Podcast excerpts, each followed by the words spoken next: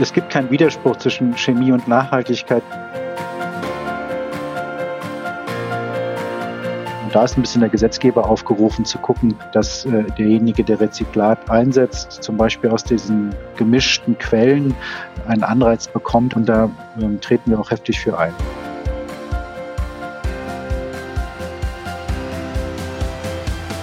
Hallo und herzlich willkommen zum Podcast Sustainable Business Champions dein Podcast zur Nachhaltigkeit in Unternehmen. Heute haben wir Timothy Glaze zu Gast im Podcast. Timothy ist Leiter Corporate Affairs bei Werner und Merz. Das Unternehmen stellt Reinigungs- und Pflegemittel für Konsumer und professionelle Anwender her. Dazu gehören auch Marken wie Frosch, Erdal und Tana. Das Unternehmen hat sich der Kreislaufwirtschaft verschrieben und setzt sich zum Ziel, Inhaltsstoffe herzustellen, die sicher für Mensch und Natur sind und vertreibt diese in Verpackungen aus recyceltem Material. Seit 2019 hat das Unternehmen eine Verpackung aus HDP, die zu 100 Prozent aus gelbem Sackmüll hergestellt wird. Und seit 2021 bestehen die PET-Flaschen zu 50 Prozent aus gelbem Sackmüll. Gemeinsam mit Timothy sprechen wir heute über nachhaltige Reinigungsmittel und Verpackungen. Diese Folge ist eine Kooperation mit dem Bundesverband Nachhaltige Wirtschaft. Hallo Timothy, ich freue mich sehr, dass du dir die Zeit genommen hast, heute im Podcast dabei zu sein.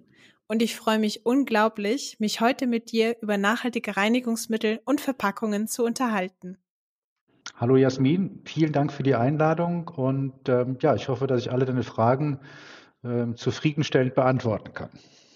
Werner und Merz verschreibt sich der Kreislaufwirtschaft mit Inhaltsstoffen, die sicher sind für Mensch und Umwelt 1986 hat Werner und Merz mit der Marke Frosch den ersten ökologischen Haushaltsreiniger auf den Markt gebracht. Das heißt, ihr setzt schon sehr lange Wirkstoffe aus der Natur ein, zum Beispiel fettlösende Extrakte aus der Orangenschale, Aloe Vera oder die Hygienewirkung aus Lavendel. Ein Motto, das man immer wieder hört, ist, wenn du etwas wirklich sauber haben möchtest, dann hilft nur Chemie. Was meinst du, Timothy? Ist die Reinigungskraft von nachhaltigen Reinigungsmitteln genauso gut wie bei herkömmlichen Produkten? Es gibt keinen Widerspruch zwischen Chemie und Nachhaltigkeit, jedenfalls nicht dann, wenn man sie so einsetzt wie bei uns. Also unsere Rezepturen sind 100 Prozent biologisch abbaubar und basieren dennoch auf chemischen ähm, Formeln. Das heißt also, äh, es geht letztlich nicht darum zu sagen, es gibt entweder äh, Chemie oder Nachhaltigkeit, sondern es gibt nachhaltige Chemie. Ähm, und das ist unser Weg, weil, und das wird natürlich an der Stelle teilweise unterschiedlich gesehen, ähm, es bei bestimmten ähm, Aufgaben, also nehmen wir es jetzt aber mal bei Geschirrspülmittel oder bei WC-Reinigern, da brauchst du auch eine gewisse Leistung. Und die Leistung lässt dann nach, wenn man bestimmte Zusatzstoffe weglässt, äh, die möglicherweise ähm, von der, von der ähm, Rezeptur her ähm, nicht sagen wir mal, für die Nachhaltigkeit immer positiv bewertet werden, ähm, aber für die Leistung wichtig sind. Und da wir der Auffassung sind, das Produkt muss eben auch sein Leistungsversprechen halten, also auch insofern nachhaltig sein, als dass es auch das äh, tut, was es soll, ähm, sind wir an der Stelle der Meinung, dass wir mit sanfter Chemie, die zu 100 Prozent abbaubar ist, biologisch abbaubar ist, ähm, das beste Angebot für den Verbraucher machen. Das heißt, es gibt auch eine nachhaltige Chemie. Also ne, jetzt wird es jetzt wird's natürlich ähm, durchaus komplex. Also ähm, Chemie, nachhaltige Chemie heißt in unserem Fall, dass wir die Stoffe, die chemisch gewonnen worden sind, in einer Art äh, Rezeptur oder in der Zusammensetzung so einsetzen, dass sie die Leistung bringen, ähm, ohne Schaden anzurichten. So, jetzt ähm, kann man natürlich ähm, gegebenenfalls Chemie ähm, auch sehr unnachhaltig einsetzen. Insofern ist es, wie gesagt, einfach abhängig davon, in welcher Rezeptur, in welchen Dosierungen du bestimmte chemische ähm, Elemente einsetzt, um dann am Ende eben im Ergebnis zu sagen, das Produkt hat eine Leistung, die versprochen wird ähm, und belastet aber nicht die Umwelt, weil das wollen wir auf keinen Fall. Wie geht ihr bei der Entwicklung von nachhaltigen Wirkstoffen vor? Gibt es da bestimmte Kriterien, an denen ihr euch orientiert, die ihr für euch und eure Produkte entwickelt habt? Es gibt sogenannte Entwicklungsleitlinien, die wir bei jeder Produktentwicklung zugrunde legen. Ähm, die geben vor, dass es eben ähm, die biologische Abbaubar gewährleistet ist und dass wir jeweils das ähm, den Stoff einsetzen als ähm, Bestandteil der Rezeptur, ähm, der äh, gesamthaft betrachtet die nachhaltigste ähm, Herstellung ermöglicht. Ähm, das heißt, äh, ich nenne jetzt mal ein Beispiel. Ähm, Tenside werden ähm, traditionell aus äh, Rohöl hergestellt. Also Tenside sind die waschaktiven Substanzen. Ähm, um von Rohöl wegzukommen, hat man gesagt, äh, wir ähm, und die ganze Branche hat umgestellt auf nachwachsende Rohstoffe für Tenside. Das ist dann Palmkernöl. Ähm, das ganze Problem um Palmöl beziehungsweise Palmkernöl, also Monokulturen, äh, Eingriff in die Biodiversität in den Ländern, in denen Palmöl gewonnen wird, äh, ist hinlänglich bekannt. Das haben wir also gesagt, da müssen wir raus.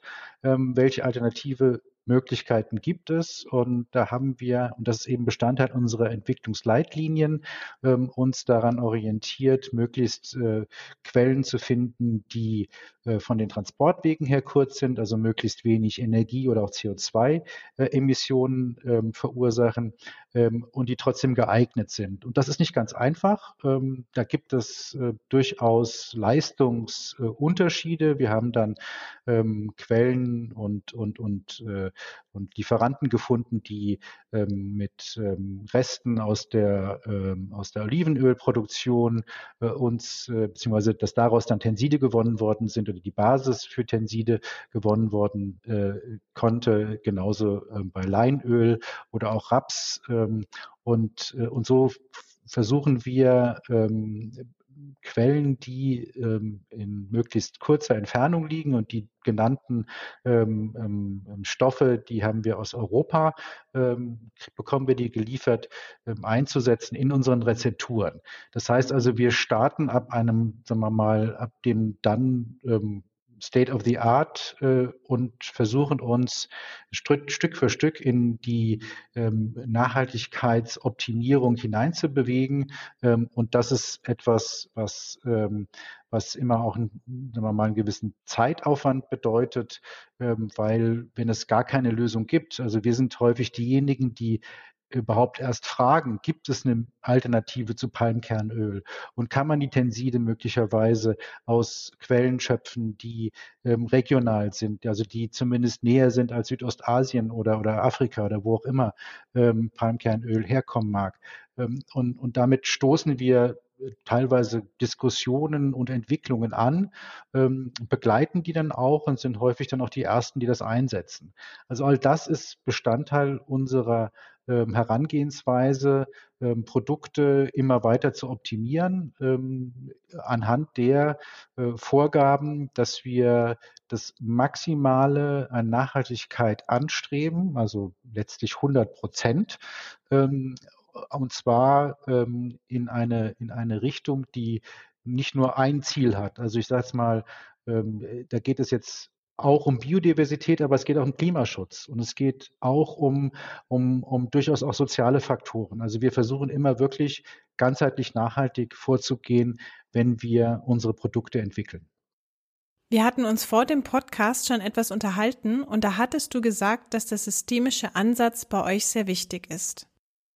Genau, also für uns ist es eben sagen wir mal, ein, ein, ein, ein Kernelement unserer Unternehmenskultur, ähm, Nachhaltigkeit zu leben, vorzuleben, ähm, vom Bürogebäude angefangen, das ein Energie-Plus-Gebäude ist und das sehr hell ist und das äh, komplett auch rückgebaut werden könnte. Das ist nach Cradle-to-Cradle-Prinzipien ähm, gestaltet worden äh, hinsichtlich der Möbel und der gesamten, äh, des gesamten Innenlebens. Es ist, ähm, ich weiß nicht, ob ich es gerade erwähnt habe, ein Energie-Plus-Gebäude mit Geothermie, Windkraft und Solarenergie. Ähm, also äh, bisschen eben zur Produktion, die, wo wir die Energie nur aus erneuerbaren Energien schöpfen, die wir brauchen. Das Wasser wird so aufbereitet, dass äh, eben äh, es äh, möglichst wenig oder weniger Chemie eingesetzt werden muss als, äh, als bei anderen ähm, Produkten, ähm, weil wir einfach ein hochreines Wasser produzieren in der sogenannten Umkehrosmose.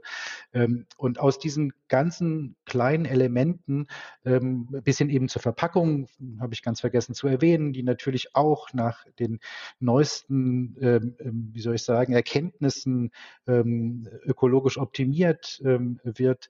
Ähm, auch all, aus all diesen Elementen, diesen einzelnen Schritten, Schritten. Ergibt sich dann ein Gesamtbild, ähm, aus dem heraus eine, eine, eine Neuentwicklung kommt. Also dieser systemische Ansatz ist äh, in allen Schritten eben von der Verwaltung bis zur Produktion und den Inhaltsstoffen und der Verpackung ein Kernelement. Und das miteinander zu verbinden, ist im Übrigen auch eine durchaus ähm, komplexe Aufgabe und erfordert auch durchaus eine hohe äh, Bereitschaft, sich diesen komplexen ähm, Überlegungen auch, ähm, auch äh, denen sich zu öffnen. Also ich sage mal, äh, das Marketing muss so denken, die Verpackungsentwicklung, die Produktentwicklung und, und, und, also bis hin zum, zum, zum gesamten Management. Und, äh, und das muss man eben auch immer wieder im Auge haben, dass gute Produkte nur in einem entsprechenden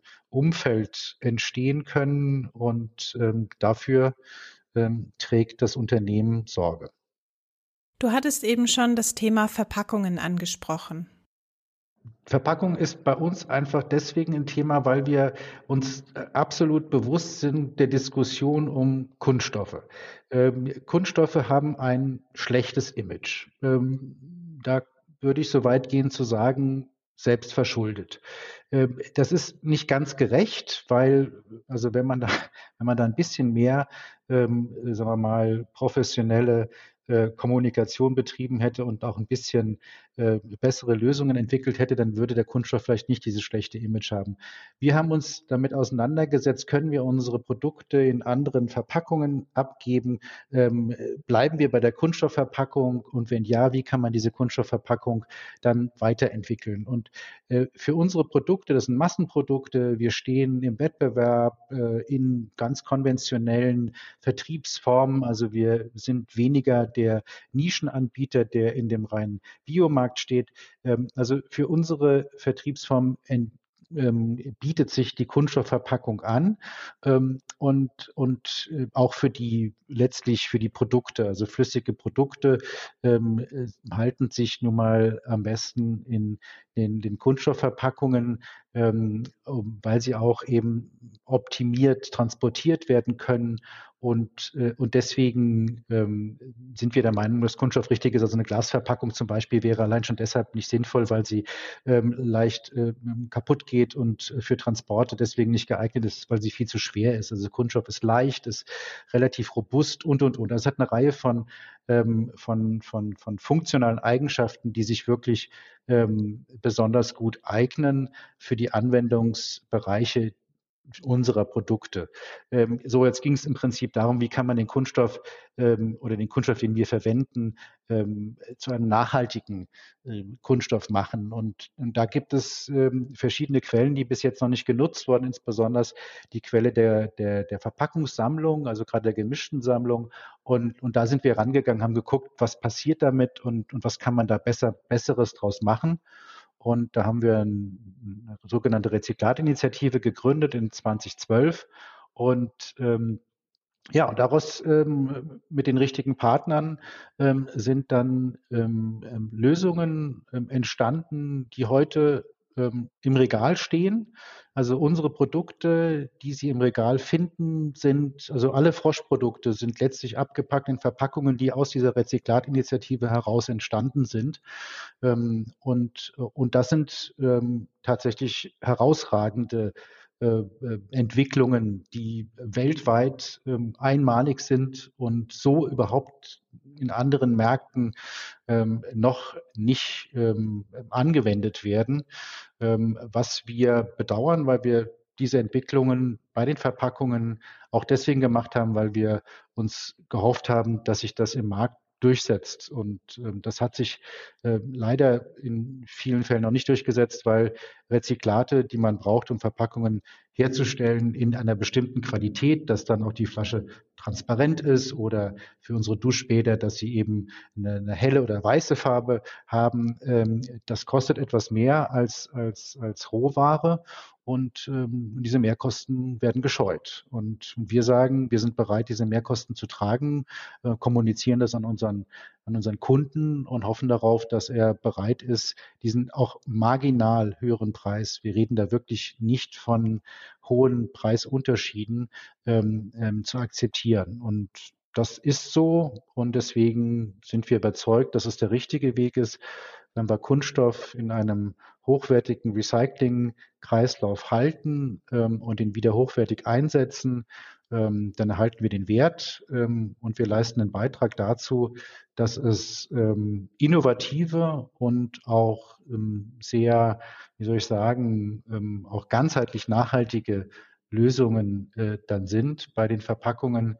Äh, denn vielleicht noch einen Hinweis, äh, Kunststoff ähm, produziert oder Bedarf in der Herstellung der neuen Herstellung, also der Rohherstellung, beispielsweise PET, ähm, 60 bis 70 Prozent mehr Energie als der Wiedereinsatz von Rezyklat.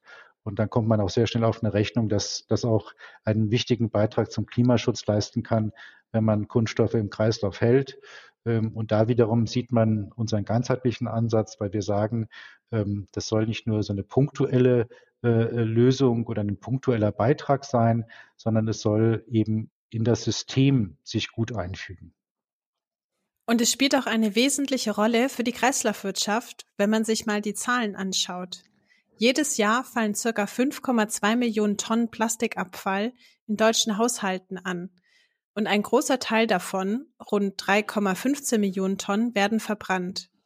Nur 15,6 Prozent des jährlich anfallenden Plastikabfalls werden zu Rezyklat, das zur Herstellung von Kunststoffprodukten verwendet werden kann. Und nur 7,8 Prozent sind mit Neukunststoff vergleichbar. Genau, also das, der, der Grund dafür ist, dass es ähm, Aufwand bedeutet, das in bestimmten Qualitäten äh, so vorzusortieren und aufzubereiten, dass es wieder in Markenverpackungen, also Verpackungen, die auch einen gewissen optischen Anspruch verfolgen. Ähm, denn nochmal, ähm, es geht ja darum, dass der Verbraucher in den zwei Sekunden, die er am Regal hat und um sich zu entscheiden, und das ist der durchschnittliche Entscheidungsprozess, ähm, dass er zu der Verpackung greift, die, ähm, die alles erfüllt und, äh, und nicht die Verpackung ist, die vielleicht ein bisschen schmutzig aussieht oder farblich ein bisschen abweicht. Äh, da ist das Unterbewusstsein von allen Verbrauchern, äh, und da würde ich so weit gehen, dass es wirklich alle Verbraucher sind, die am Ende im Unterbewussten gewisse Wahrnehmungen dann, dann, dann haben und die könnten dazu führen, dass man dann, wenn eine Verpackung etwas ein bisschen schmutzigen Eindruck hinterlässt oder ein bisschen grau ist oder, oder halt eben nicht äh, farblich so ansprechend, äh, dass sie nicht gekauft wird. Und das wäre nicht nur aus Sicht des Unternehmens, sondern auch aus Sicht der Umwelt eine schlechte Entscheidung. Genau. Also insofern, das hat tatsächlich, war auch einer der Gründe, warum wir die Rezyklatinitiative gestartet haben, weil wir gucken von unserem Werk auf die Müllverbrennungsanlage der Stadt Mainz und Wiesbaden und da qualmt der Schlot und da hat Herr Schneider, der Eigentümer des Unternehmens, der freien Blick auf diesen Schornstein hat, gesagt, das kann nicht sein, dass wir so wahnsinnig viel Kunststoff äh, verbrennen. Da muss es bessere Lösungen geben. Ihr habt seit 2019 eine Verpackung aus HDPE, die zu 100 Prozent aus dem gelben Sack kommt. Welches waren die wesentlichen Schritte, um da hinzukommen? Du brauchst gute Partner. Also ne, wir sind ja ein, ein Hersteller von Waschputzreinigungsmitteln, ähm, äh, Markenhersteller, Familienunternehmen, Mittelstand. Wir haben eigentlich mit Recycling und, und, und, und Altplastik ja nichts zu tun. Ähm, wir haben nur eine klare Vorstellung davon, was wir gerne hätten. Und da braucht man die richtigen Partner, da braucht man eben in der Wertschöpfungskette ähm, Unternehmen, die bereit sind, ähm, mit einem zusammen ähm, Lösungen zu entwickeln, die zunächst nicht existieren. Also wir reden da von kompletter Pionierarbeit. Wir reden da von komplett neuem Terrain. Also klar, im PET-Bereich gibt es Recycling schon seit vielen Jahren von Getränkeflaschen, die im Pfandweg zurückkommen. Aber ein Recycling, ein hochwertiges PET-Recycling aus dem gelben Sack gab es noch nicht. Daraus wurden Umreifungsbänder gemacht. Daraus wurden in gemischten äh, äh, äh, Kunststoffen was eingearbeitet. Daraus wurden im besten Fall Textilien gemacht. Ähm, aber das ist für uns auch kein hochwertiges Recycling. Also ähm, wir mussten da Partner finden, die bereit waren, das Material aus dem gelben Sack aufzubereiten und das über ihre Maschinen laufen zu lassen, was nicht immer einfach war, diese überzeugen, äh, diese, diese Partner zu überzeugen. Ähm, das heißt, man braucht starke Partner, die bereit sind, mit einem den Weg zu gehen. Äh, man braucht auch durchaus Bereitschaft, da ähm, auch Ressourcen, also Manpower, auch Geld teilweise zur Verfügung zu stellen, um solche Entwicklungen voranzutreiben. Und man braucht einen langen Atem. Ähm, so. Und all das zusammengenommen haben wir gefunden und ähm, haben einen ähm, einen Weg beschritten, gemeinsam mit unseren Partnern in der Wertschöpfungskette. Und da ist sicherlich äh, so ein Flaschenhersteller wie Alpla ähm, äh, zu nennen oder auch, auch Mondi, die mit uns die Standbodenbeutel machen, ähm, aber auch der Grüne Punkt, mit dem wir lange zusammengearbeitet haben. Also verschiedene Akteure, die bereit waren, diesen Weg mit uns zu gehen und ähm, entwickeln und dann testen und dann anwenden und schauen, funktioniert das und was muss man noch verbessern. Und es gibt zwischen PET und HDPE riesige Unterschiede. Ähm, HDPE nimmt Gerüche auf, PET ist das, das Thema Geruch weniger problematisch. Äh, so ein Material, das Gerüche aufnimmt, das äh, möchtest du vielleicht nicht unbedingt als Duschbad bei dir in der Dusche stehen haben. Ähm, also, ne, das sind alles Sachen, ja, wurden Dinge neu entwickelt. Teilweise gab es schon die Technologien, die mussten nur anders zusammengesteckt werden. Es ist ein extrem spannendes äh, äh, Verfahren, ähm, aber es ist auch, es hat gezeigt, dass es geht, wenn man nur will. Wir hatten es vorhin schon vom systemischen Ansatz. Die eine Sache ist natürlich, wie schafft man es, die Endprodukte, die konsumiert worden sind, wieder zurückzuführen in den Kreislauf. Lass uns nochmal an den Anfang des Lebenwegs von Produkten schauen. Das heißt, wie schafft man es, Verpackungen so zu entwickeln, dass sie recyclingfähig sind? Im Fachjargon spricht man hier auch von Design for X, also beispielsweise Design for Repair oder Design for Recycling. Gibt es hier bestimmte Kriterien wie den Einsatz von Monomaterialien oder bestimmte Farben, die nicht verwendet werden sollten? Absolut. Das hast du im Prinzip ja schon richtig beschrieben. Also es geht um Monomaterialien, es geht um das Weglassen von Pigmenten, also Farben. Wir haben zum Beispiel unsere Verschlüsse, die bislang, ähm, ich würde mal sagen, überwiegend noch grün sind. Die sind wir dabei umzustellen auf transparent. Ähm, und zwar eben genau, weil wir sagen, wenn die Verschlüsse transparent sind, dann kann man daraus wieder hochwertiges Rezyklat gewinnen. Aus dunkelgrün eingefärbten Kappen lässt sich na, im besten Fall, wenn du jetzt alle gleichen Farben zusammen sammeln und sortieren würdest, äh, wieder grün machen. Aber wir wollen natürlich, dass das Ganze auch möglichst auch wirtschaftlich interessant ist. Und aus einer transparenten Qualität kann man natürlich ganz vieles machen und das hat natürlich einen höheren Wert. Und damit entstehen auch Investitionen genau da, wo wir Investitionen brauchen, nämlich in der Sortierung und in der Aufbereitung. Wenn dafür ein entsprechendes Geld ähm, gezahlt wird, dann dann, ähm, dann entstehen da genau auch diese, diese Kapazitäten, die bislang auch noch fehlen. Es gibt zu wenig Kapazitäten. Es gibt noch zu wenig Unternehmen, die sagen, jawohl, das ist die Zukunft. Es kommt genug Material rein, das hochwertig recycelt werden kann. Ähm, deswegen ähm, muss man genau an diesen Stellen schauen, dass man ähm, Etiketten leicht ablösbar macht. Die müssen halt eben bei den üblichen Temperaturen in dem Recycling, und zwar da gibt es so eine sogenannte Heißwäsche, müssen sich die Etiketten spätestens gelöst haben.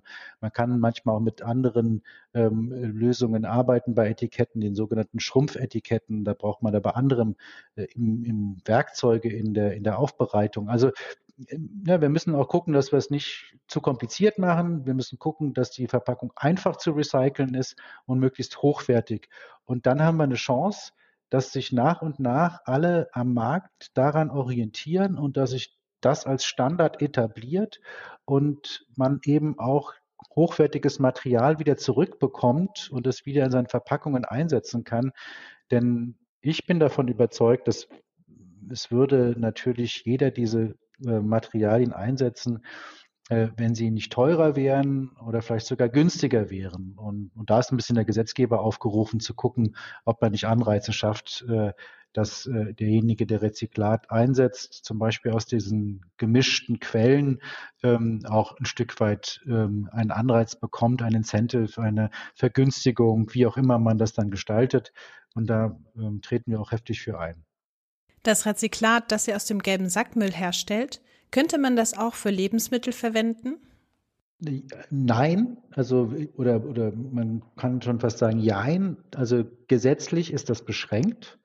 Ähm, der Gesetzgeber und in dem Fall ist es die Europäische ähm, Lebensmittelüberwachungsbehörde, die EFSA, ähm, die sagt also Lebensmittel Direktkontakt ähm, nur dann zulässig bei Rezyklat, wenn maximal fünf Prozent aus gemischten Quellen, also zum Beispiel in dem gelben Sack kommen.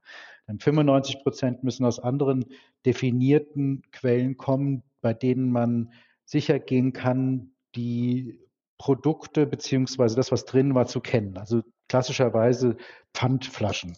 Pfandflaschen, ähm, die kann man zu 100 Prozent wieder, kann man recyceln und wieder 100 Prozent einsetzen für neue Pfandflaschen. Ähm, das ist ein geschlossener Kreis und daraus kann man dann ähm, auch, wie gesagt, da kann man Rezyklat einsetzen. Unser Material ähm, erfüllt diese Voraussetzungen nicht. Wir haben ähm, bei Waschputzreinigungsmittel keine Beschränkungen, außer dass wir natürlich als Hersteller keine Risiken eingehen wollen. Wir wollen natürlich nicht, dass irgendwelche Schadstoffe migrieren äh, und sei es in irgendwelche Putzmittel. Das ist äh, das Risiko wollen wir nicht eingehen. Also wir machen Tests und ähm, stellen insofern sicher, dass das Material, das wir einsetzen, sicher ist. Bei HDPE ist das so, dass wir ähm, bei dem Duschbad ähm, etwas andere Testverfahren ähm, einsetzen mussten, ähm, weil Kosmetikprodukte strengere Vorgaben haben für den Einsatz. Das heißt, bei Kosmetik ähm, ist es so, dass, äh, weil es näher an den Körper rankommt oder sogar auf den Körper drauf, wie zum Beispiel Duschbäder, muss äh, man äh, nach etwas strengeren Verfahren sicherstellen, dass nichts aus der Verpackung migriert, was dann später in dem Produkt drin ist und man es auf der Haut dann oder in die Haut dann eindringt und da irgendwelche gesundheitlichen ähm, Gefahren dadurch entstehen. Wir haben diese Tests durch durchgeführt mit dem HDPE aus dem gelben Sack, also mit dem Granulat, dem Rezyklat aus dem gelben Sack. Und es wurden keinerlei Kontaminierungen festgestellt, die in irgendeiner Weise für diese Art der Kosmetikprodukte bedenklich sind. Das heißt also, wir gehen schrittweise äh, vor und der nächste Schritt ist, dass man Kosmetikprodukte, die auf der Haut draufbleiben, zum Beispiel Feuchtigkeitscremes, dass man ein Verfahren entwickelt, bei dem man die Verpackung aus Rezyklat herstellt und trotzdem vorher über Prüfverfahren sichergestellt hat, dass da nichts ähm, Riskantes in dem Material drin ist, so dass auch nichts migrieren kann und man dann bedenkenlos die Kosmetikprodukte, auch die auf der Haut bleiben, äh, in Rezyklatverpackungen einsetzt. So, und dann ist die letzte Stufe, dann komme ich auch zur Beantwortung deiner Frage, ähm, das mit äh, mit, mit, mit Lebensmitteln zu machen. Äh, momentan gibt es Lösungen, da macht man so eine Mehrschichtlösung, äh, da hat man die, den, quasi die innere Schicht, die dann direkt Kontakt hat mit Lebensmitteln ähm, aus, aus Virgin, also aus Roh- oder Neuplastik und äh, sozusagen die darunter oder darüber liegenden Schichten aus Rezyklat. Da gibt es immer mehr ähm, Entwicklungen in diese Richtung.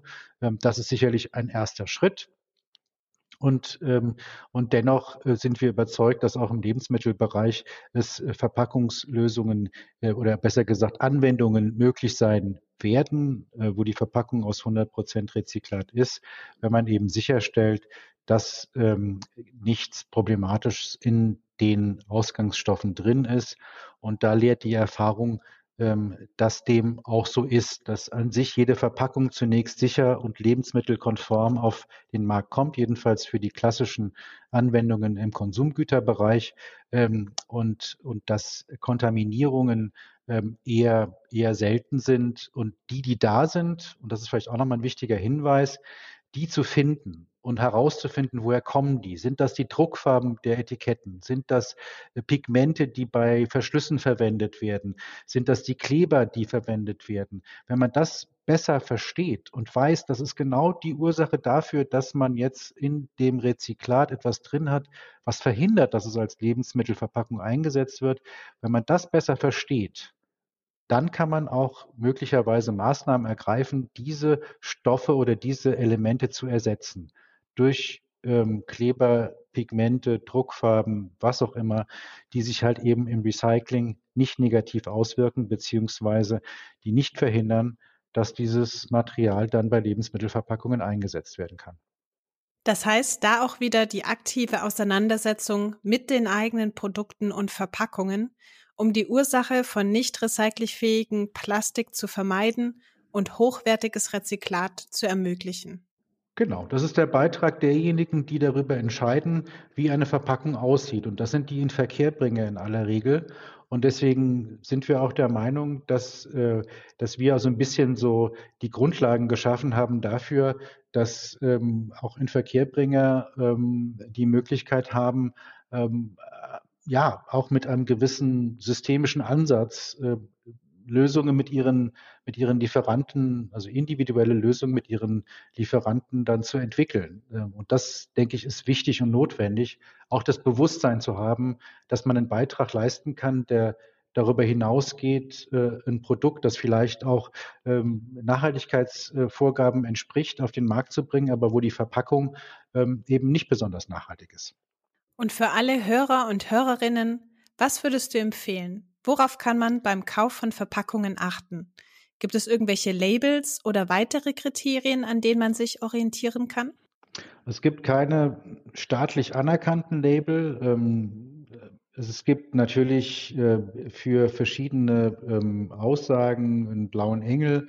Ähm, es gibt ganz viele Label, die von Herstellern entwickelt werden. Wir haben auch Label beziehungsweise Hinweise auf unseren Verpackungen, vielleicht ein ganz pragmatischer Hinweis. Also eine PET-Verpackung, die aus Rezyklat besteht, die erkennt man daran, dass das Gewinde etwas dunkler ist.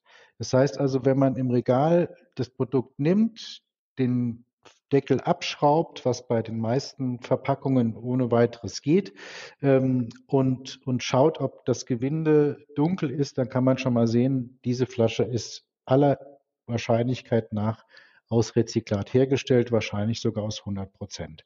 Ähm, das geht aber bei den, das geht bei den PET-Flaschen, also bei den transparenten PET-Flaschen, geht das recht einfach. Bei den PE-Flaschen ist das keine Eselsbrücke. Ansonsten gibt es, wie gesagt, Aussagen. Wir haben ähm, eine ähm, Mitgründer und Mitinitiator einer RAL-Gütegemeinschaft, ähm, die ähm, Regeln aufgestellt hat für ein Label, ähm, aus dem man dann entnehmen kann, wie viel Prozent der Verpackung aus ähm, der gemischten Klammer auf, gelben Sack, Klammer zu, Sammlung kommt. Ähm, und, ähm, und das ist etwas, was sich am Markt noch nicht durchgesetzt hat, ähm, aber was sicherlich hilfreich sein könnte. Also es gibt kein wirklich ein, keine, keine richtig gute Empfehlung für den Verbraucher. Ähm, wir kämpfen immer dafür, dass Rezyklat auch wirklich Altplastik ist und nicht aus irgendwelchen Produktionsabfällen kommt. Da ist halt in der Industrie keine gemeinsame Linie da. Ähm, viele meinen, Hauptsache, man hat es irgendwo ähm, wieder eingesetzt und irgendwie, ähm, also für uns ist äh, alles, was in der Produktion an, an Abfall entsteht, ähm, das ist letztlich selbstverständlich, dass man das wieder einarbeitet in die Verpackung oder in den Prozess. Ähm, für uns ist Rezyklat das, was irgendwo schon mal eine Verpackung, die irgendwo schon mal gebraucht worden ist. Also entweder eine Endverbraucherverpackung oder eine Transportverpackung. Und wenn man daraus dann wieder was ähm, Hochwertiges schafft, dann sollte man das auch ausloben dürfen. Aber es gibt noch kein einheitliches Label. Okay, also hier ist nochmal die Politik gefordert, Rahmenbedingungen zu schaffen. Genau. Und ich kann mir schon gut vorstellen, wie jetzt einige beim nächsten Supermarkteinkauf die Verpackung mal genauer unter die Lupe nehmen. Und wenn ihr bei eurem nächsten Einkauf Menschen entdeckt, die sich das Gewinde der Verpackungsverschlüsse genauer anschauen, dann wisst ihr, dass sie den gleichen Podcast hören wie ihr. Es ist die einzige, einzige Eselsbrücke, die ich da an der Stelle anbieten kann, ähm, weil ich habe mir selber auch den Spaß gemacht, ab und zu mal, wenn ich im Laden bin, ähm, wenn irgendwo draufsteht 100% Rezyklat, dann den Deckel abzudrehen und wenn der voll transparent ist, dann kann man sich seinen Teil denken.